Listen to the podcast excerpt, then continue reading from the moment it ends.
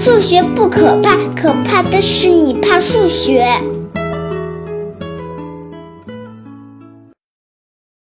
大家好，我是大老李。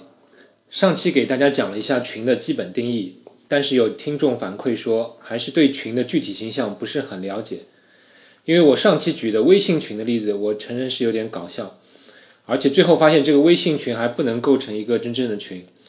所以这期我准备讲一些正经一点的群的例子，而且恰好大脑里发现我们中国人的祖先留给了我们一些群的鲜活的例子，这就是天干地支和五行。容我慢慢道来。大家知道，中国古人使用天干地支纪年法，比如今年二零一八年是戊戌年，去年是丁酉年，而明年是己亥年。推算也很简单，就是十个天干。甲乙丙丁戊己庚辛壬癸和十二地支子丑寅卯辰巳午未申酉戌亥两两组合成一对，就是这一年的年号。这里顺便说一下，这个十个天干里面的最后一个这个字念癸，虽然看上去念癸，但是我这次做节目的时候，我发现用癸这个拼音怎么打也打不出来。后来我查了一下，原来这个字是念癸，故为癸。顺便给大家纠正一下。而又因为十和十二的最小公倍数是六十，所以每六十年会产生一次循环。天干地支的第一个组合是甲子，每过六十年，我们又会再遇到一个甲子年，所以我们又称六十年为一甲子。好了，干支纪年法我们先复习到这里，该讲一下天干地支如何构成一个群。上一期讲过，群是一个集合和一个符合一些性质的二元运算。我现在就定义所有六十个天干地支的组合的纪年称谓就构成了一个集合。接下来就是要找一个二元运算了。我找的二元运算是这样，就叫加法。这个加法运算操作是：首先把六十个纪年称谓找到历史上某一次该年份所对应的公历年，把公历年的年份数字相加，查一下结果的这个年份所对应的干支纪年称谓，就是加法的结果。比如要计算甲子加戊戌，我只要找到历史上任何一个甲子年和戊戌年的公历年份相加就可以了。比如我查到公元一百二十四年是汉安帝延光三年，这是一个甲子年；而一零五八年北宋嘉佑三年是戊戌年，所以我就计算一百二十四加上一千零五十八等于一千一百八十二。我又查了一下，一一八二年是南宋淳熙九年，是个壬寅年，所以甲子加戊戌等于壬寅。类似的还有，比如说甲子加乙丑等于己巳，丁丑加辛卯等于戊申等等。而且你会发现，这个运算法则的神奇之处在于，它并不依赖于你具体去取哪一个公历年去对应这个干支年，不管你怎么选，计算的结果都是一样的。我前面特地选数字比较小，因为这样比较好算。当然，你也可以一次性列出这六十个称谓两两互相相加的三千六百种组合的结果，作为这种加法的定义。那我们来看看以上这个二元运算是不是符合封闭性？答案是肯定的，因为无论计算结果是哪一年，它总是能被干支纪年法表示，所以肯定有封闭性。再看看是否有结合律，你会发现这没有问题。比如甲子加乙丑加戊戌等于己巳加戊戌等于丁未年。如果先算后半部分，就是甲子加上括号乙丑加戊戌括号，会等于甲子加上癸卯等于丁未，跟前面的计算结果是一样的。你可以自行验证更多的例子，所以这个加法也符合结合律。接下来就是要找单位元，这个问题有点意思。你可以暂停一下，思考一下，我这个加法定义中的单位元是谁？你想出来了吗？也许你的第一感，那个单位元应该是甲子，但其实单位元是庚申。不信你可以验算一下，任何一个年号加上庚申还是其本身，所以庚申是单位元。这个具体的原因我后面会解释。而最后看一下逆元，就是每一个年号是否能加上另一个年号得到这个单位元庚申呢？这个也是有的，而且是唯一的。比如甲子的逆元就是丙辰，而今年戊戌的逆元是壬午。怎么样？到此为止，我们发现干支纪年的六十个年号，配合我以上定义的加法，就完美的呈现了一个群。听到这里，可能会有听众说：“你的这个加法其实就等于是把六十个年号按照零到五十九编号，然后按照正常的加法操作就可以了。只不过如果加起来结果是大于六十的话，就除以六十，然后取余数作为结果。对了，你的这个分析就看透本质了。其实这就是最典型的循环群的特征，即群里的元素从零编号至 n 减一，然后运算就是加法，但是这个结果还要除以 n 去求余。其实生活里最常见的循环群就是计时法，比如将中面十二个数字当做群元素，而把十二当做零，那么我们就可以把两个时间进行相加，比如一点加两点等于三点，而十点加上五点等于十二点。而十五大于十二，所以这时候就要除以十二求余，那结果就是三点，这是不是很符合日常经验？而零点就是单位元，因为这种群有很明显的循环特征，所以叫循环群。而干支纪年六十年一个循环，自然形成了一个循环群。那为什么庚申年是单位元呢？其实这里面谁当单位元都可以，是不是？只要你把这个年号编号为零就可以了。但是因为大脑里前面定义的加法是借助了公历年的数字，而公元六十年恰好是庚申年，而六十在我这个循环群里就相当于是零，所以就正好轮到了庚申年成为单位元。但一般认为干支纪年是从甲子开始的，所以多数人还是会给甲子编号为零，这样甲子就会是单位元，而最后一个年号癸亥就是编号为五十九。这里正好说一下群的同构概念，就是两个群是一回事儿，那么它们就是叫同构。比如干支群与零到五十九的整数集合配合加法构成的集合就是同构的，因为两个集合我可以进行元素的一一对应，而且计算的结果也是对应的。还可以解释一下子群的概念，其实就是子集的概念的延伸。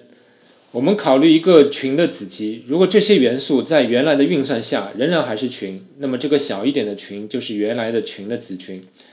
那请思考一下，干支群里面有子群吗？你会发现有很多，对不对？注意有个特点是，不管怎样的子群都会有原来的单位元跟生年，而且你会发现找子群的基本思路就是对六十进行质因数分解，只要循环群里的元素数量是合数，那就肯定还有子群。只有当群里的元素只有素数个了，那就不会再有子群了。那恭喜你，你又发现了一个定理，就是循环群的元素为素数时，不会再有子群。我们把群的元素个数称为阶，而把没有子群的群称为单群。所以，一个循环群是单群的充要条件，就是它的阶是素数。以上用干支纪年一下子介绍了那么多有关群的概念，但其实循环群只是有限群的一个特殊例子。还有一种更一般化的有限群的例子叫置换群，而且这次我还是借用中华古代文化中的五行学说来解释置换群。先跟大家复习一下五行：金木水火土，这个大家都知道。但古人还赋予了它们一些关系，一种关系叫相生，金生水，水生木，木生火，火生土，土生金。相生有点促进生成的意思，初看上去还是挺有道理的。比如说有水就有植物，所以水生木；有木头就能烧火，所以木生火；火烧完留下灰烬，所以火生土；而土里能挖出金属，所以土生金。但为什么金生水，我解释不了了。还好今天我们不是来研究这个问题。另外，古人还赋予了他们一组相克的关系：金克木，木克土，土克水，水克火，火克金。这个相克就是敌对、克制的意思。听上去也是挺有道理的。金属能够切断木头，所以金克木；木头能从土里长出来，所以木克土；土能挡水或者吸收水，所以土克水；水能灭火，所以水克火；火能融化金属，所以火克金。我觉得中国古人这套五行系统还是体现出很高水平的智慧的，因为这套理论几乎可以似是而非的解释身边百分之八十的自然现象，反正都能往上套。副作用就是中国人的科学就几乎不发展了，因为大家觉得五行学说已经够好了。今天不批判五行了，单说五行怎么构成一个群。这一次我们需要关注的是五行之间的关系。前面我们说了，五行之间有相生相克的关系。那我现在把相生相克关系的反方向称为背生和背克关系。比如水生木，那就有木背生水；木克土，则有土背克木。虽然中文里应该说木被水生，土被木克，但是为了让被生和被克两个字连在一起，我只能稍微修改一下语序。现在有了四种转化关系，那我再定义一种加法，就是对这四种关系进行相加。这种加法的定义很简单，就是按照五行里连续按照这两种转化关系的结果来定义。比如相生加相生等于相克。举个例子，金生水，水生木，而考察金和木的关系正好是金克木。如果你换成从水元素开始算，则是水生木，木生火。而水恰好是克火，所以总是相生加相生等于相克。同理，你可以验算一下，相生加相克等于被克，相生加上被克等于被生等等。一共四种运算，取两种进行相加，一共有十六种组合，你可以一一进行验算，求它们相加的结果。但是你自己在推导的过程中，你又会发现，如果计算相生加上背生，那结果就是这个元素的自身。这四种转化都不适用，所以很自然，你此时就要引进一种所谓恒等变换。所以恒等变换就是没有变换，比如金恒等于金，水恒等于水等等。引入恒等变换之后，我们一共有了五种变换：相生、背生、相克、背克和恒等。而如果把两种变化的加法定义为两种变化的连续操作的话，我们马上会发现一个群的雏形就有了。顺便说下，我会在我的微信订阅号中完整推送本期节目的讲稿，而且我会列出这些组合的计算结果，欢迎你的订阅。订阅的那个订阅号的信息会在这个节目的介绍里。那好，那我们现在来验算一下我们这个计算的封闭性，这是没有问题的。无论哪两种变换组合在一起，都能找到一个直接的变换来表示。其实关于这一点，也可以用一个图来表示。你把五行画在一个正五边形的五个顶点上。然后把相生相克、背生背克的关系用箭头连线，你会发现所有元素与其他元素都有能一进一出的两个镜头，这就等价于运算必然是封闭的。结合律，请你自行也验证一下，没有问题。而单位元很自然的就是恒等变换。逆元呢，稍微思考一下你就会发现，相生和背生互为逆元，而相克和背克互为逆元，恒等变换就是自己的逆元。哇，完美的一个群诞生了！我命名其为五行群，而因为这个群的元素都是某种置换，所以它被称为置换群。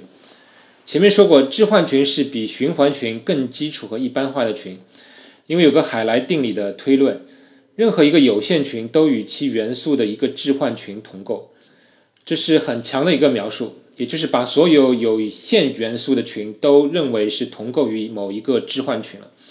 比如前面提到的中面构成的十二个元素的循环群，其实是一个十二个元素的置换群同构，而我们的五行群其实也是一个循环群，这一点不太明显，也请各位自行确认一下。但是一个置换群却不一定同构于循环群。总之，置换群是一切有限群的基础结构。最后，我们再说一下，要理解置换群，其要点在于“对称”二字。因为一个对象自身的对称性，往往可以转化为一个置换群。比如你在纸上画一个正方形，你找出正方形所有可能的对称性，找把它们找出来作为一个置换，然后你看看这些置换是不是可以形成一个置换群。我们的五行群也是类似，你隐隐的会感到相生相克的关系形成一些对称的感觉，抽象出来也就是群。甚至于后来人们把集合自身与自身产生的同构关系也叫做对称。其实我们关于五行群还有很多性质可以讨论，但因为群的涉及的概念很多，我只能留给有兴趣的听众自行研究。不过今天还是可以留下一道思考题，请你找找看身边什么样的事物蕴含了有限群的结构。你可以从身边任何具有对称性的事物去思考，然后去想想看你定义出来的群是否符合群的要求，有没有单位元和逆元等等。欢迎你留言告诉我你有意思的发现，让我们下期再见。